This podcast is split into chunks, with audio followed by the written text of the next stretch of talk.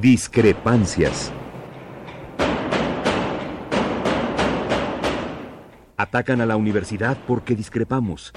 Viva la discrepancia, porque es el espíritu de la universidad.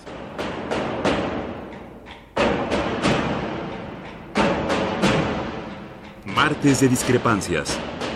Conducen Tobián Ledesma y Miguel Ángel Velázquez.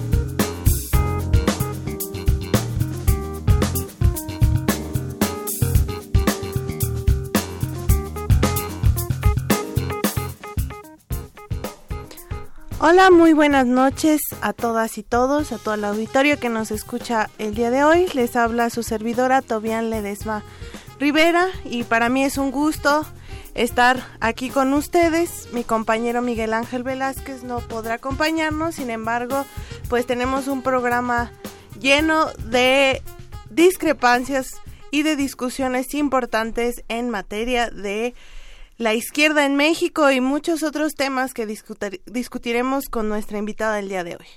Pero para iniciar quisiera dar algunos minutos de reflexión sobre algo que ustedes seguramente han estado escuchando entre la mañana, el día de hoy y todo el día de ayer. Y es el caso de Lesbi. Lesbi Berlín Osorio, una chica que aparece su cuerpo en Ciudad Universitaria, su cuerpo expuesto en el campus donde muchas de nosotros pues hemos transcurrido nuestra vida estudiantil y muchos de, de quienes nos escuchan siguen estudiando en nuestra gran universidad. La situación del caso de Lesbi es indignante porque ahora resulta que Lesbi se suicidó con la cadena del cable de teléfono. Que Lesbi, solita frente a su novio, utilizó ese cable para suicidarse.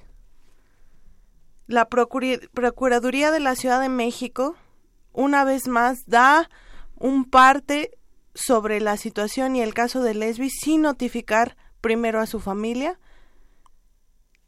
argumentando que es suicidio. En redes sociales ustedes podrán ver algunas explicaciones de cómo esto es prácticamente imposible, que cómo esto es una construcción compleja frente a algo que debería primero suponerse que es un homicidio, un feminicidio, y después ir descartando los diferentes escenarios. Pero no, una vez más, se pretende eh, culpar a Lesbi sobre su situación sobre su muerte sin responsabilizar a nadie.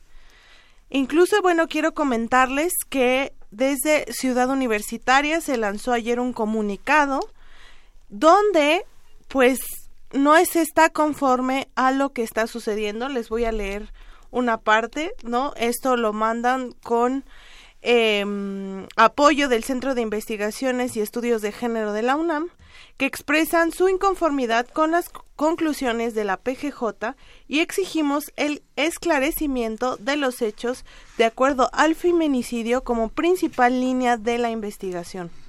Reiteramos nuestro total rechazo a la violencia de género y manifestamos la necesidad de urgentes acciones institucionales para combatirla y para garantizar los derechos humanos de las personas. Este comunicado lo pueden encontrar en redes sociales, en la página de la universidad y también a través de otros medios de comunicación como Animal Político que comparten este comunicado. También en Twitter, en la cuenta arroba C-I-E-G UNAM, para que quienes quieran consultar el comunicado en su totalidad. Entonces, desde discrepancias también queremos expresar nuestro descontento ante el caso de Lesbi y que vamos a seguir trabajando desde muchas organizaciones de la sociedad civil en la defensa de los derechos humanos porque no es solo lesbi, son muchos otros casos invisibilizados de feminicidio y homicidios a jóvenes, a mujeres en el país. Estábamos revisando, ¿no? Algunas cifras, nuestra guerra contra el narco nos ha costado ya más de 150 mil muertos y 30 mil desaparecidos. No podemos seguir sosteniendo este nivel de violencia, necesitamos algunos cambios muy fuertes en el país y el caso de Lesbi debería ser un ejemplo para impartir justicia en, en la Ciudad de México y en el país. Bueno, quisiera dar eh, la bienvenida a nuestra invitada Nelly Antonia Juárez, sin antes compartirles nuestros teléfonos en cabina, que es el 5536-8989 y nuestra alada sin costo para que se comuniquen con nosotros. Como siempre, sus opiniones son lo más importante para todos. Vamos a una pausa y regresamos.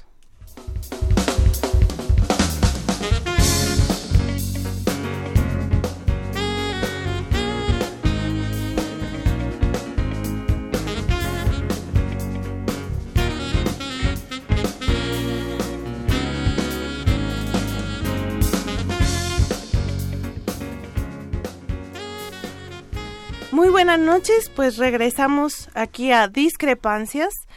Eh, vamos, el día de hoy tenemos una invitada que a mí me encanta que me acompañe en esta cabina.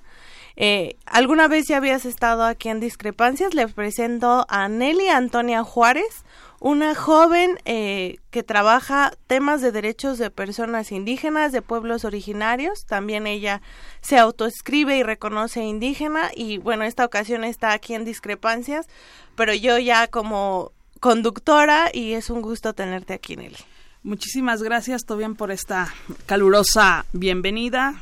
Eh, muy buena noche a todas y a todos los que nos escuchan. Pues sí, hace ya algunos meses, casi un poco más de un año, estuvimos eh, la fortuna de compartir esta cabina con el titular del espacio, con el buen Miguel Ángel Muñoz, este Velázquez, perdón, y bueno, es un honor estar eh, pues pudiendo discrepar de los temas que están siendo la agenda nacional en estos momentos como una persona indígena, como una persona joven, como bien lo mencionas. Sí, pues mira, Nelly, la idea de invitarte aquí a Discrepancias, eh, a lo largo de varios programas hemos estado discutiendo sobre el proceso de la izquierda en México, temas de participación ciudadana, cuál es la visión de mujeres, jóvenes, organizaciones e incluso titulares de instituciones de lo que está pasando en México y la democracia y pues, nos encantaría comenzar a platicar contigo y escuchar tu opinión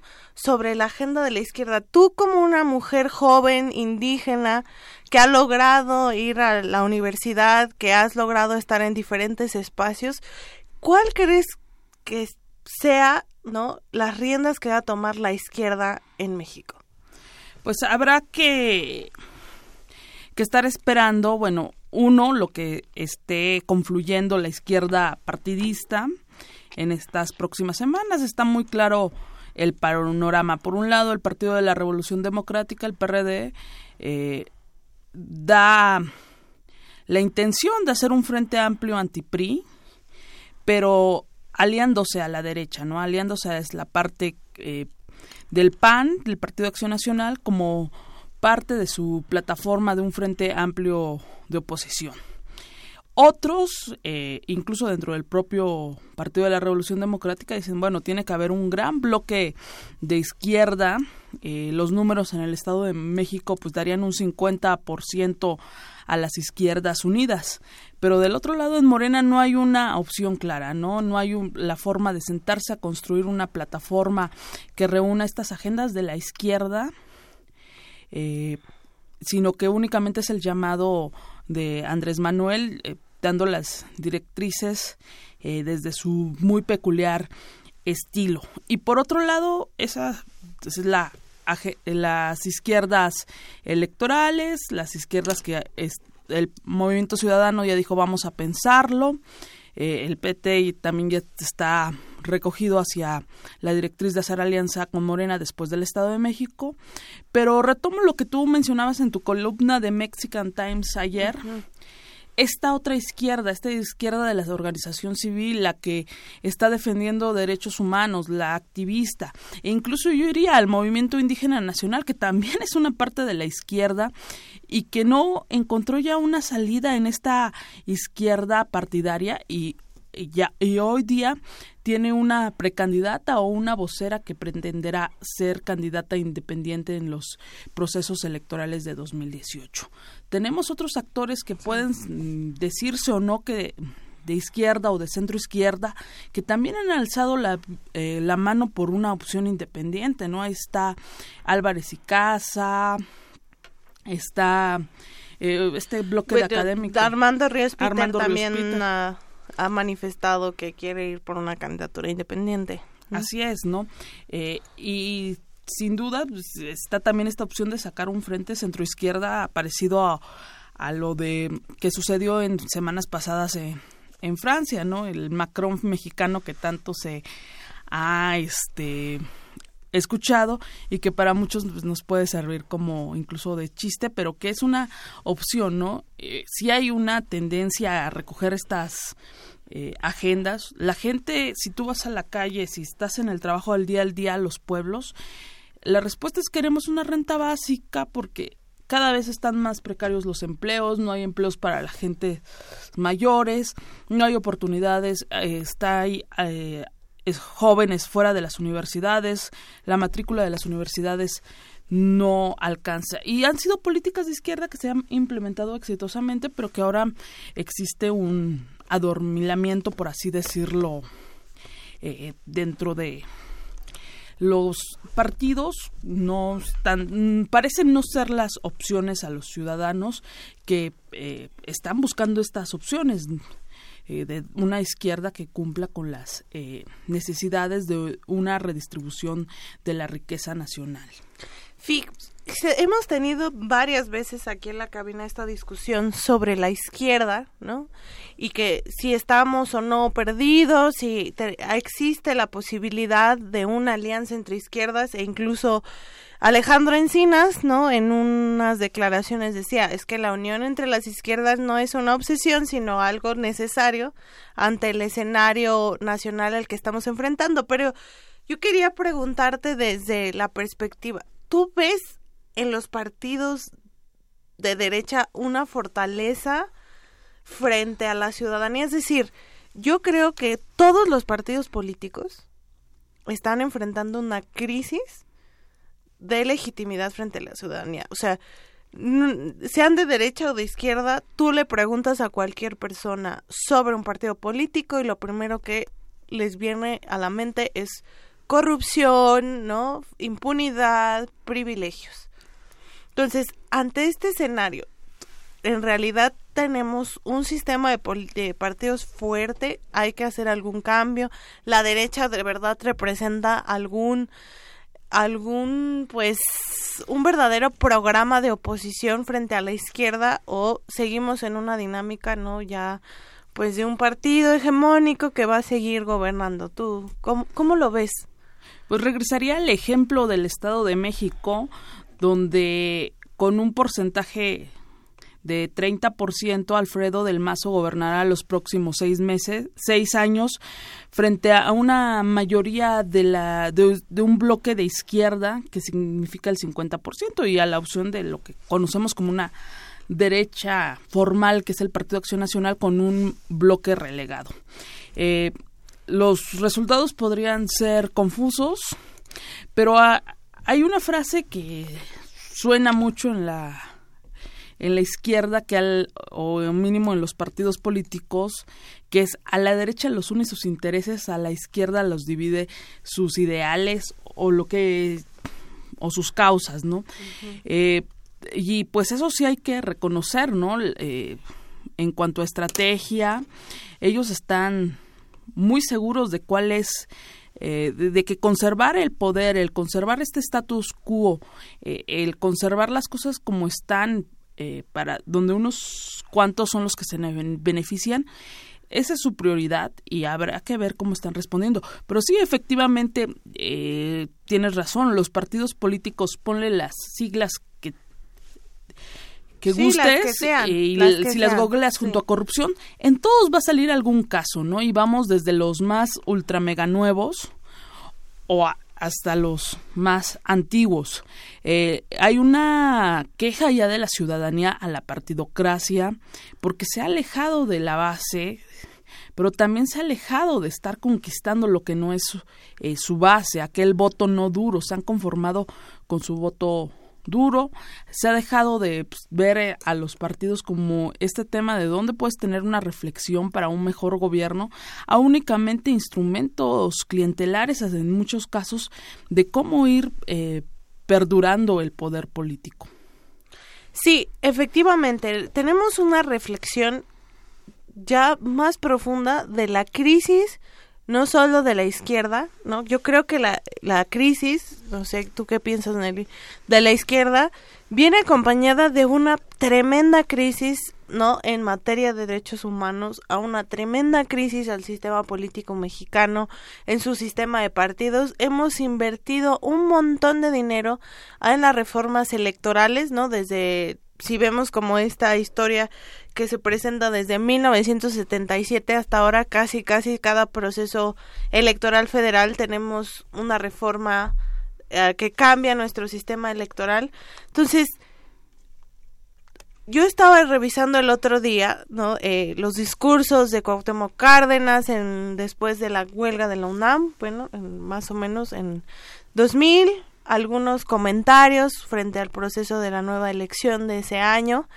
Y hablaban mucho sobre el voto de las y los jóvenes, estamos hablando del 2000, hace 17 años, que decían que el voto de las y los jóvenes y que acercarse a las y los jóvenes, hoy sigue diciendo lo mismo todos los partidos políticos, el voto de las y los jóvenes puede definir quién puede ser el próximo eh, presidente. Incluso hay quienes culpan a los jóvenes que no fueron a votar en el Estado de México por la victoria del PRI, ¿no?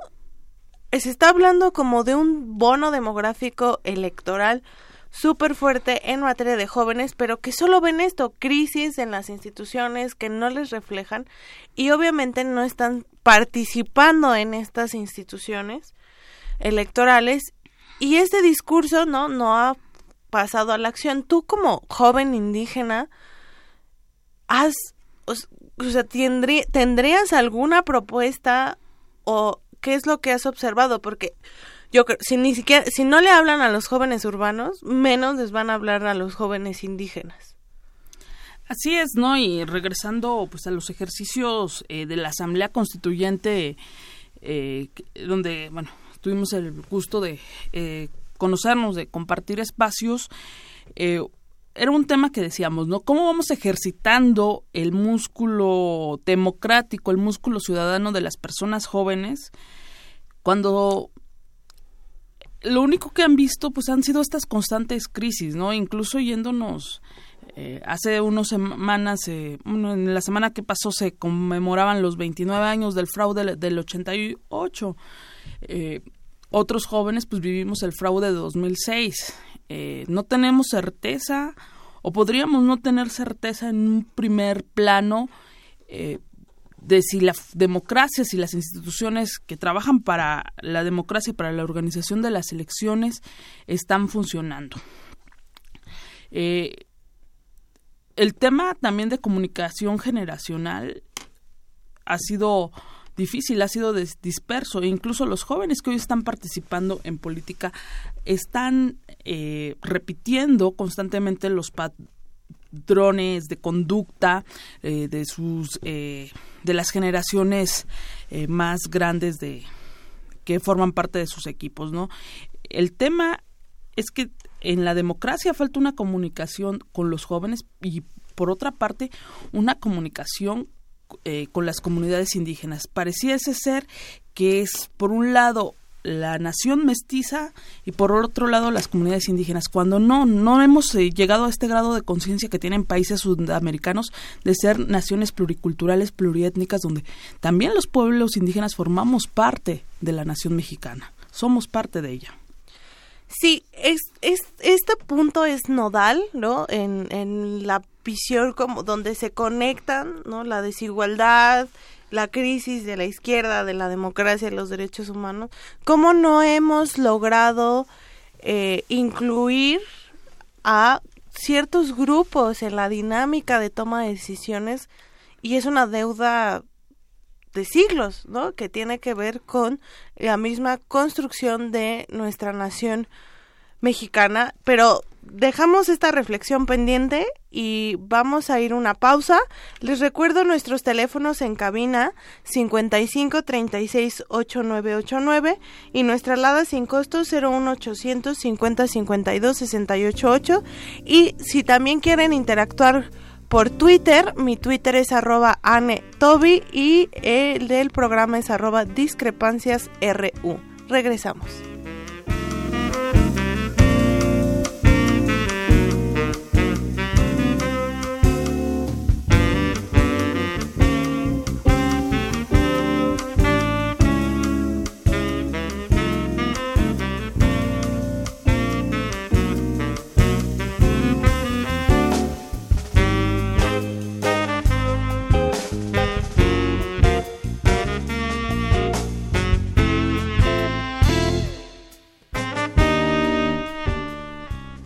Buenas noches, pues regresamos aquí con mi queridísima Nelly Antonia Juárez, una joven que participa en diferentes espacios de participación política, también una joven indígena, y estamos reflexionando desde el punto de vista de Nelly el tema de la crisis de la izquierda, ¿no? El tema de la crisis de las instituciones democráticas, que es algo que hemos estado discutiendo en varios programas sobre todo porque el próximo año pues tenemos elecciones, ¿no? Y acaba de pasar una elección muy importante, que es la del Estado de México, y entonces estamos trabajando con la idea de reflexionar y ayudar desde este espacio, pues, que lo que suceda el próximo año sea desde una vía mucho más democrática, ¿no? Con reflexiones y con información mucho más cercana y a la mano y desde la visión de Nelly, pues podemos tener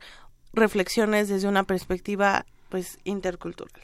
Entonces estamos Nelly comentando este tema, ¿no? Nos hablábamos, ¿no? De que cómo los pueblos y barrios y las juventudes y las juventudes de los pueblos y barrios y comunidades indígenas han estado excluidas, pues históricamente. Sí, así es. Eh, incluso con algunas compañeras del movimiento indígena nacional eh, veíamos en el Estado de México pareciera ser una costumbre eh, de visita o turismo prácticamente electoral, el ir a municipios como San Felipe del Progreso, eh, al corazón de, de las tierras más aguas, eh, que las candidatas pongan una blusa más agua o si son candidatos este hombres alguna camisa con los bordados típicos de la región y que digan que ahora sí se va a crear un organismo eh, para la atención, ¿no?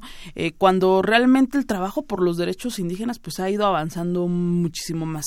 Y lo pongo como una de las muchas aristas donde está esta crisis de, de los partidos políticos, esta crisis eh, de izquierda con los pueblos indígenas. Pero podemos hablar eh, las crisis que hay eh, con los temas medioambientales. Eh, pareciese, pareciese ser que el Partido Verde tiene el monopolio de la agenda y siempre que toca un medioambiental, pues nos tenemos que preocupar más porque terminan siendo negocios este que tienen pensado previamente y bajo la esquela de ser animalistas, de ser medioambientales, llevar una agenda medioambiental, pues terminan dándole al traste al trabajo eh, de, la, de organizaciones de la sociedad civil o perjudicando lo que es el medio ambiente, ¿no? Eh, y no vemos eh, en otros partidos que se retome esta agenda. Y así, si estuvieran pues más compañeros que trabajan otras agendas, podríamos ir viendo cómo los partidos políticos, los partidos de izquierda, no dan una eh, soluciona al tema de estas agendas. Dili, ¿y los partidos de izquierda han, bueno, desde tu perspectiva, llevan la lucha de los pueblos indígenas en sus agendas o es una lucha que los pueblos han empujado y no solo, a lo mejor no lo han encontrado a la izquierda, a lo mejor lo han encontrado en otros partidos políticos. Claro, claro, sin duda, el PAN eh, eh, tiene una historia con los eh, con la representación indígena, sobre todo en el sur del, del país. El PRD tuvo durante muchísimos tiempo incluso acciones afirmativas en algunos distritos, en algunas circunscripciones, eh, muy cercano al movimiento indígena nacional, pero realmente se han metido iniciativas, hablando de Ríos Peter, ingresó en 2013 una iniciativa sobre consulta pero vemos que en cuanto a Congreso, el tema indígena ha estado congelado. Hoy vemos, eh, siendo eh, realistas, en 2017, eh, un recorte brutal a la materia indígena, a la CDI. Sí. y bueno, actualmente la, eh, un paisano de oaxaqueño, zapoteco también, este Cándido Cueto, es quien lleva la materia en la Cámara de Diputados Federal y a pesar de haber eh, negociaciones, reuniones con integrantes del movimiento indígena, a la hora de legislar, a la hora de aprobar el, el, paquete económico, pues se sufrió este brutal recorte. Eh, para mí es una agenda que tendría que defenderse desde la izquierda. Sí. Eh, vimos en 2001 lo que pasó, eh, donde se traicionaron los acuerdos de San Andrés, el tema de descafeinar eh, los acuerdos previamente establecidos respecto a la materia indígena, la personalidad jurídica. ¿Cómo qué, por ejemplo? en los acuerdos de San Andrés y en las negociaciones posteriores al levantamiento zapatista de 2000 perdón, de 1994, se habían acordado una serie de reformas eh, donde sobre todo se le daba a los pueblos indígenas la calidad de sujetos de derecho. Ser sujetos de derecho es tener una personalidad jurídica frente al Estado.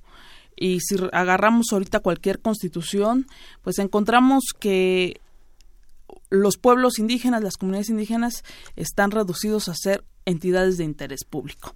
¿Qué es entidades de interés público?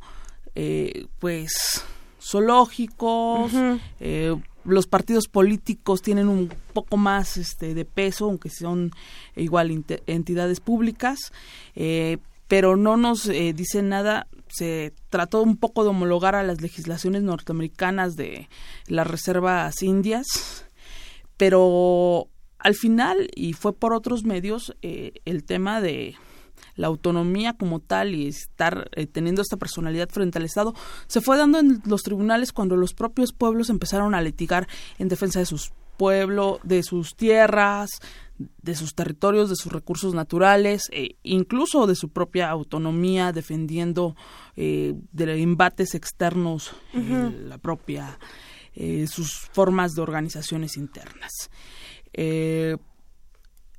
Y es un tema que incluso en la Constitución de la Ciudad de México se lleva nuevamente a respetar el, estos acuerdos, es decir, son sujetos de derecho, ¿no? No hay ya en 2012, después de, perdón, 2017, después de una reforma en 2011 de derechos humanos, pues ningún ningún impedimento para que los pueblos puedan este ser eh, sujetos eh, de, derecho público cuando la normatividad internacional nos lo eh, permite. Sí. Perdón que te interrumpa, es que estaba revisando uno de los informes de observación electoral. Yo siempre he defendido la observación electoral, ¿no? Desde que la conocí como una herramienta de participación ciudadana, justamente como para conocer información que no tienen a la mano instituciones.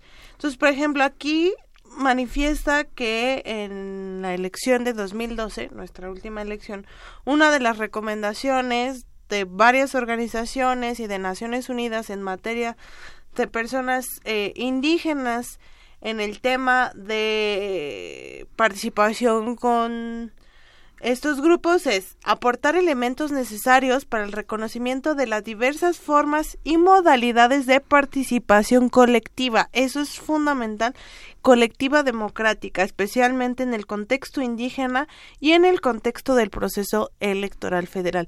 ¿Tú crees que vamos a nuestras instituciones están a la altura para cumplir esto que fue una recomendación de la última elección federal? Estamos a unos meses de que inicie el proceso de electoral federal del 2018, ¿no? ¿Y crees que haya condiciones justo para que reconozcamos el contexto indígena ante esta crisis de partidos o no? ¿O no de verdad seguirán aislados para el próximo proceso? Pues este informe nace a raíz de 2012, nos comentas. Yo lo que te diría en este sexenio, ¿qué pasó? ¿Hubo alguna respuesta real del Ejecutivo Federal, de los Congresos con toda la pluralidad política? Yo creo que no, y es lo que hoy tenemos eh, ya con la eh, precandidatura o la vocería nombrada por el Congreso Nacional Indígena de María de Jesús Patricio, una indígena náhuatl que bueno ha sido activista constante de los movimientos de izquierda, eh, revisando su biografía, pero sobre todo del movimiento indígena nacional. recordemos que el ejército zapatista se niega a la vía electoral. Eh, incluso en 2006 sacan esta campaña paralela de la otra campaña para muchos incluso dicen que esto resta votos al candidato en 2006 de las izquierdas, pero al final del día, eh, por algo, la agenda indígena no está representada en el Congreso o no está representada en las toma de decisiones, por lo cual vuelven otra vez con estas cuestiones de presencia, hacer presencia mediática que a muchos les puede gustar o no, pero que es una respuesta clara a decir aquí estamos, ¿no? Recordemos los, las premisas del, del ejército zapatista en el 94, no nos tapamos la cara para que pudieran vernos. Este tema de la invisibilidad del, del tema indígena y que hoy lo lanzan, ¿no? Entonces sí fue polémico. Eh, yo lo que mencionaba en un artículo que pueden consultar en mi blog, eh, cuando lanza el STLN en octubre, bueno, el Congreso Nacional Indígena, que es el brazo político, en octubre del año pasado, eh, su comunicado de y retiemble en los centros la tierra, pues todos se van, ah, el STLN va por la vía electoral, cuando realmente el propio comunicado dicen, nos han estado atacando en las normales a nuestros jóvenes indígenas, han estado atacando nuestros territorios como Xochicaustla, eh, hay discriminación en las ciudades a los indígenas y realmente el centro se fue bueno, ellos dicen, ¿no? Tenemos ahí 23 agravios eh, y por ello vamos a lanzar a alguien a la candidatura de 2018 para que nos hagan caso, ¿no? De lo que está, para que alguien venga a defender nuestros derechos siendo nosotros mismos a través de una vocería. Recordemos que es un consejo amplio, el consejo que acompaña a Marichuy, eh, pero realmente todos los medios e incluso hasta antagónicamente muchos eh, sectores izquierda señalando por qué quieren restarle votos a la izquierda partidaria, pero realmente es una propuesta de decir no, nadie nos hace caso, ¿no? Eh, ir a la construcción de la agenda indígena, llevarla nuevamente al centro del debate. Muy bien, pues vamos a ir a una pausa. Les recuerdo nuestros teléfonos en cabina son el 55 36 8989 y nuestra alada sin costo 01 800 50 52 68 8. También si quieren interactuar en redes sociales, mi Twitter es arroba anetobi y el del programa es arroba discrepancias ru. Regresamos.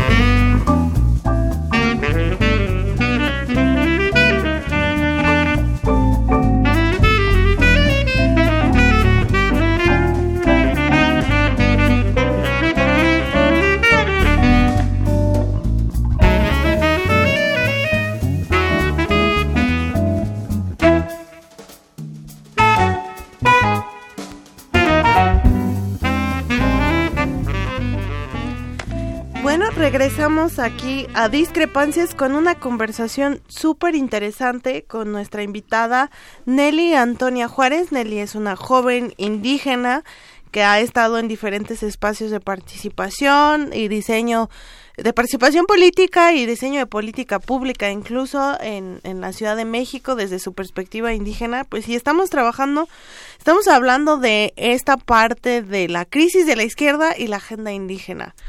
Y si esta parte de la participación indígena se sumará, ¿no? A un, tal vez a un frente amplio, ¿qué sucederá con la agenda indígena frente al 2018?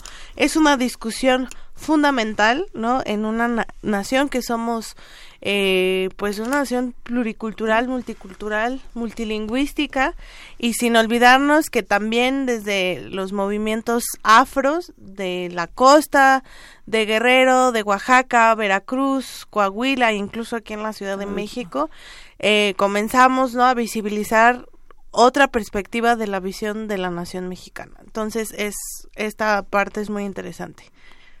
Pues sí, yo creo que hay que estar al tanto de lo que ocurra con el con la candidatura del CNI, del Congreso Nacional Indígena.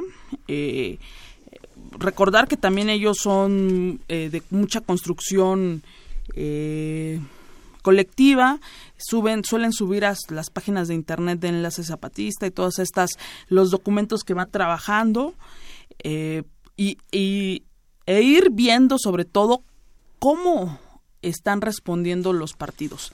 Una de las preguntas que nos hacían, me hacía con una abogada de la CDHDF indígena hace unas semanas es cuántos partidos eh, aceptarán en su en su plataforma hacia 2018 la agenda indígena. ¿Cuántos se atreverán a estar proponiendo eh, algo tan simple como lo que ocurrió ya en la Ciudad de México de elevar a sujetos de derecho a los pueblos indígenas. Eh, otro tema, ¿no? Por decir, hace...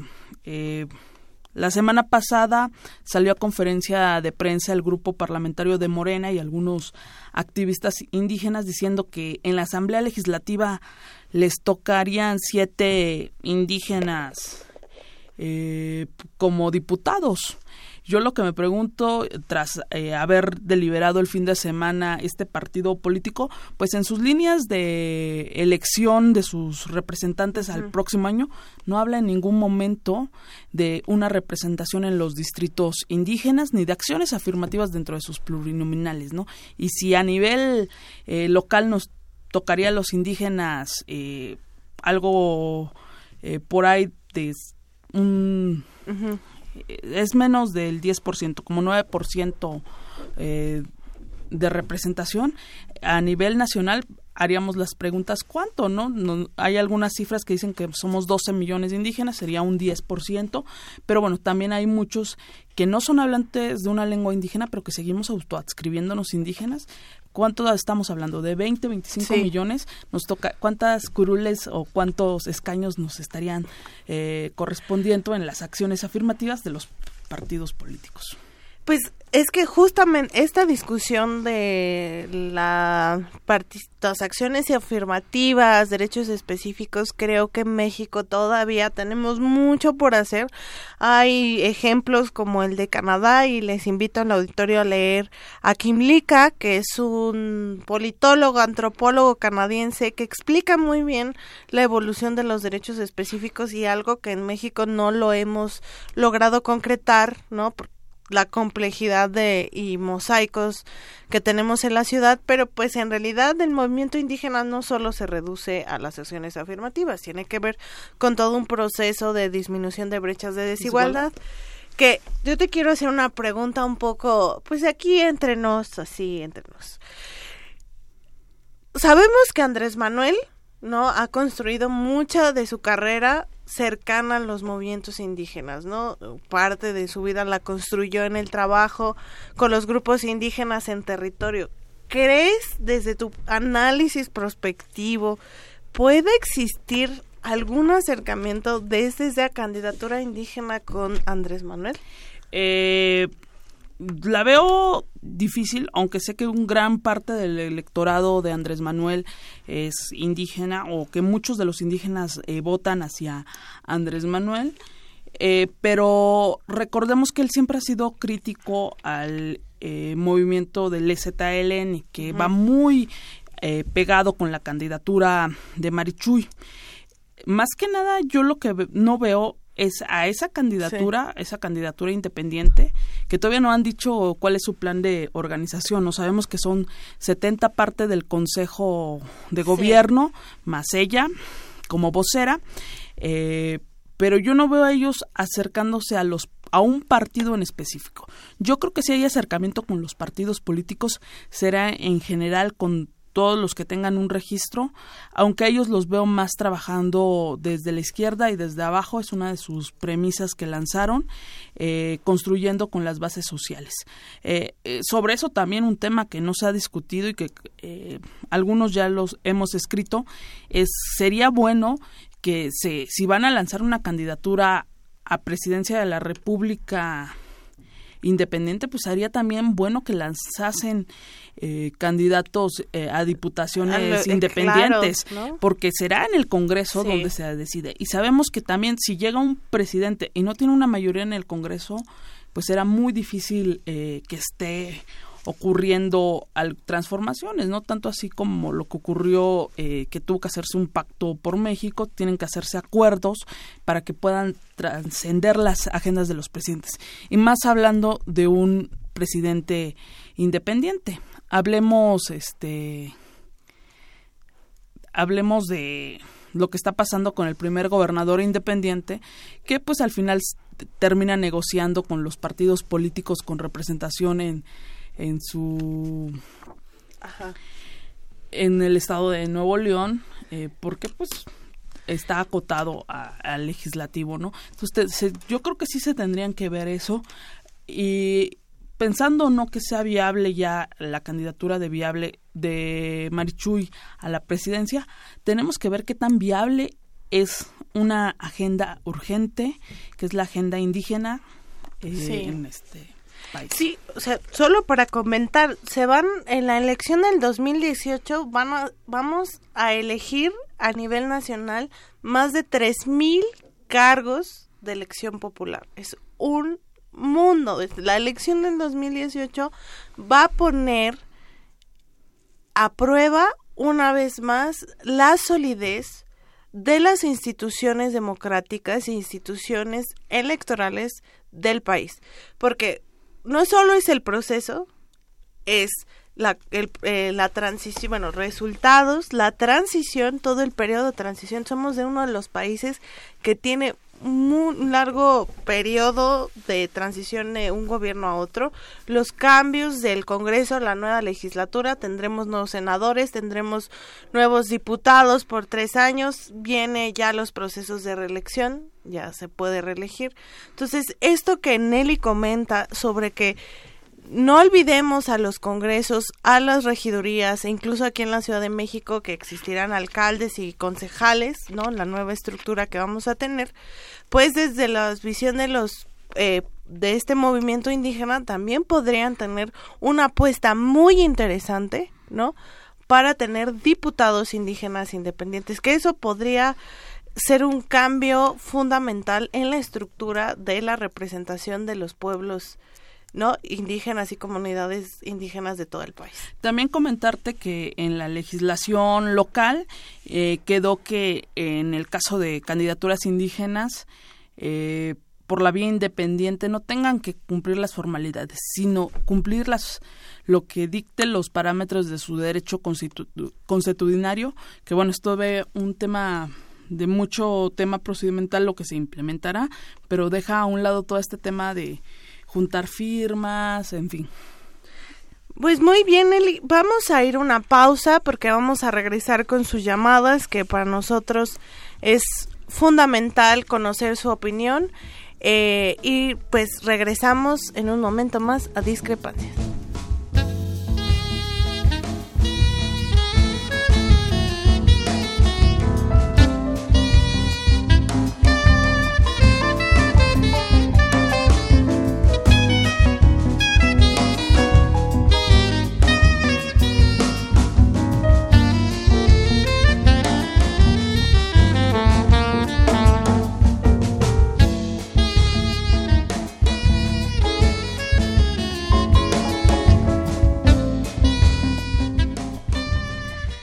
Bien, regresamos aquí a Discrepancias con nuestra invitada Nelly Antonia Juárez Audelo, que hemos estado platicando sobre la crisis de la izquierda desde la perspectiva indígena y cómo se ha ido construyendo este proceso y desde su visión, pues qué opinión tiene, cuáles son los escenarios que podemos imaginar. Pero vamos a pasar con sus llamadas, que es lo más importante. La primera es de Manuel Munguía. Maestro, muchas gracias como siempre con su llamada. Dice, eh, no nos basta con el terrorismo, el espionaje y la acción totalmente fallida de las autoridades mexicanas hacia un psicópata como Trump ah, y el muro de los Estados Unidos. Fox como el que se encargará de no permitir el avance de la nación. Ahora Lino Corrodi se adhiere a Morena. Esa es la política de los mediocres. Pues ah, están sucediendo muchos cambios, maestro Manuel, pues muchas gracias por su llamada y seguramente tendremos más invitados de Morena, ¿no? Para que nos cuenten cómo va el proceso y los cambios que está teniendo este partido. Aureliano Rodríguez de Magdalena Contreras, la invitada dijo que la crisis de la izquierda mexicana son las que hacen que los ciudadanos ya no crean en los partidos políticos. Yo le digo a la invitada que no se puede generalizar porque sí hay sus honorosas excepciones y todos sabemos que sí las hay. Gabriel Campos de Benito Juárez. Todavía no se resuelven los grandes problemas de la nación y ya Teletón está pidiendo para octubre que le entremos todos con su cuota anual. ¿Por qué no aporta Televisa y los pedrastras y los legionarios de Cristo? Bueno, este tema del Teletón sería interesante escuchar la opinión de Katia de Artigues sobre el tema. Debe de tener columnas ahí eh, ella que defendió el tema de derechos de personas con discapacidad en la Asamblea Constituyente, a ver qué nos dice. La señora Lourdes de Cuauhtémoc. Saludos a la conductora. muchas gracias, señora Lourdes. Todos los candidatos que quieren ser presidentes, pero los independientes, solo es para restarle votos al único que tiene la posibilidad de sacar el país adelante. Pero la estructura que nos gobierna no le permite incluidos medios controlados, solo Morena es de izquierda. Agustín Mondragón, un saludo también. Agustín, señor maestro Agustín, siempre con su llamada. Se conductores y radioescuchas. Les aclaro que mientras la cabeza del gobierno federal o estatal esté en la corrupción, todas las demás instituciones que crea el sistema no estarán apegadas al poder de las leyes desde que el Poder Judicial le permitieron aplicar su criterio y no las leyes, se cometerán, se cometen injusticias contra los, eh, los gobernados. Efectivamente, hoy teníamos una discusión sobre la importancia del Poder Judicial en México y la independencia y me parece que esto también yo creo que debemos tener un programa sobre la necesidad de una reforma al poder judicial en todo el país, ¿no? Entonces, muchísimas gracias. Rubén Pinto de Catepec sobre las personas que están haciendo campaña de AMLO, ojalá no solo sea un error porque la gente se le va a echar en contra, ejemplo Lino Corrodi. Luis Martínez de Cuauhtémoc, eh, los a los exponentes sobre lo que dicen hoy son soy explícito, el PRD no es de izquierda. ¿Quién les dijo? El único que se le puede decir de izquierda es AMLO. Reitero, el PRD no es de izquierda. La señora Cerdán eh, de Cuauhtémoc, muchas gracias como siempre con su llamada, nos felicita al programa y por el gran tema. Y finalmente, eh, María Elisa Hernández de Iztapalapa. Por lo que escucho de la invitada, se ve que claramente se van a aliar con el PAN y el PRD. También cuántos políticos han ido a visitar las comunidades, como lo ha hecho Andrés Manuel López Obrador. Muchas gracias, señora Malonicia, y a todos por sus llamadas. Nelly, tuviste por ahí dos comentarios, ¿quieres dar alguna respuesta? Eh, mira, son muy amplios, podríamos definir, yo creo que tenemos que hablar de izquierdas, pero sobre todo creo que las izquierdas tienen que ir a algo, a reformar el poder público. Eh, ¿Queremos como izquierda llegar para tener el poder? ¿Para seguir con este presidencialismo propio de los priistas? Yo diría que más que hablar de quién gana o no las elecciones es qué se va a hacer una vez eh, ganando las elecciones. Eh, desde mi punto de vista, tendría que hacerse una reforma al presidencialismo. Yo mínimo de mi parte soy partidaria de un semiparlamentarismo, de mayor eh, revisión de lo que hace el Ejecutivo Federal, pero también de esta reforma al Poder Judicial y estar revisando en qué han fallado nuestros órganos autónomos, estos órganos que tendrían que fiscalizar, que controlar el poder, que estar revisando la transparencia, en fin, diversas eh, tareas que se les ha dejado saliéndose de la esfera de los partidos eh, políticos. Eh, para mí es, tenemos que también ir a ese a ese escenario eh, y bueno agradezco sus llamadas creo que siempre es este necesario el diálogo ciudadano es un algo de que me gusta mucho cuando cierra el titular de este de esta emisión no hay que seguir debatiendo, discutiendo y llevar, pues, eh, compartir la información de lo que nosotros estemos deliberando con nuestros vecinos, con nuestras comunidades.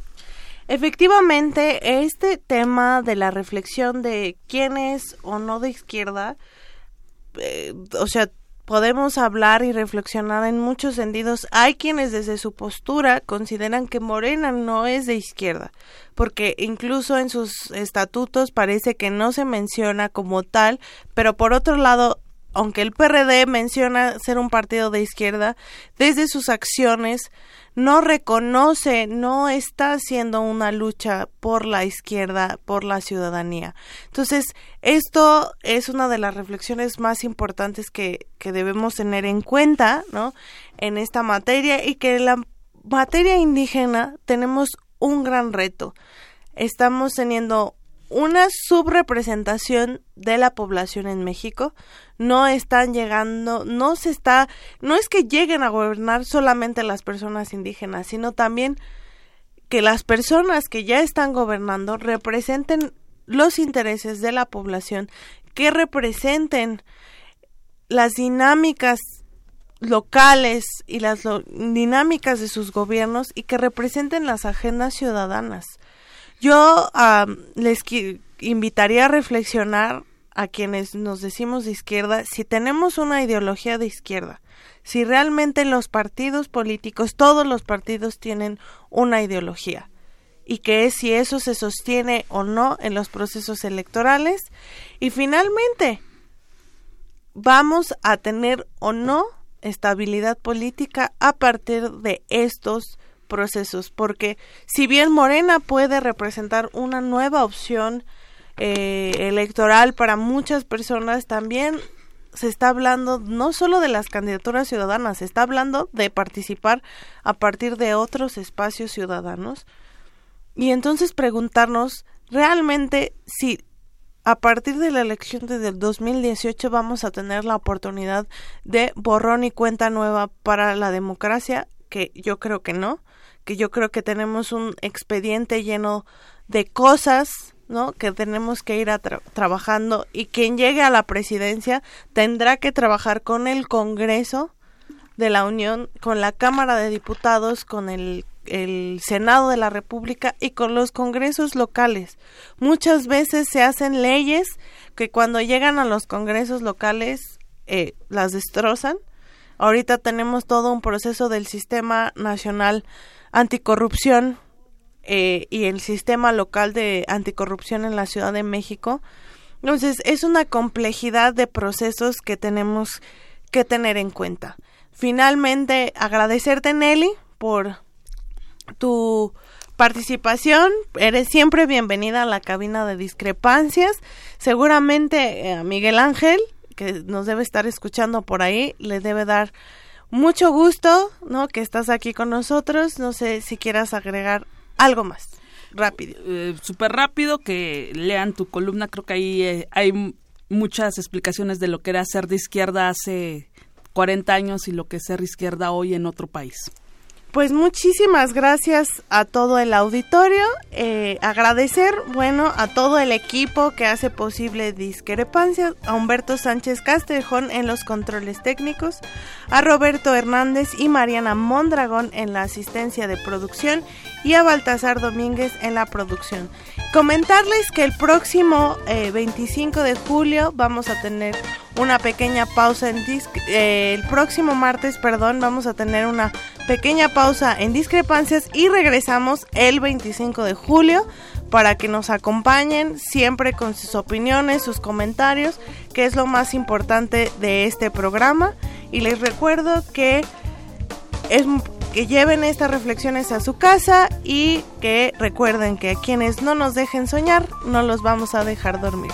Muy buenas noches, hasta luego.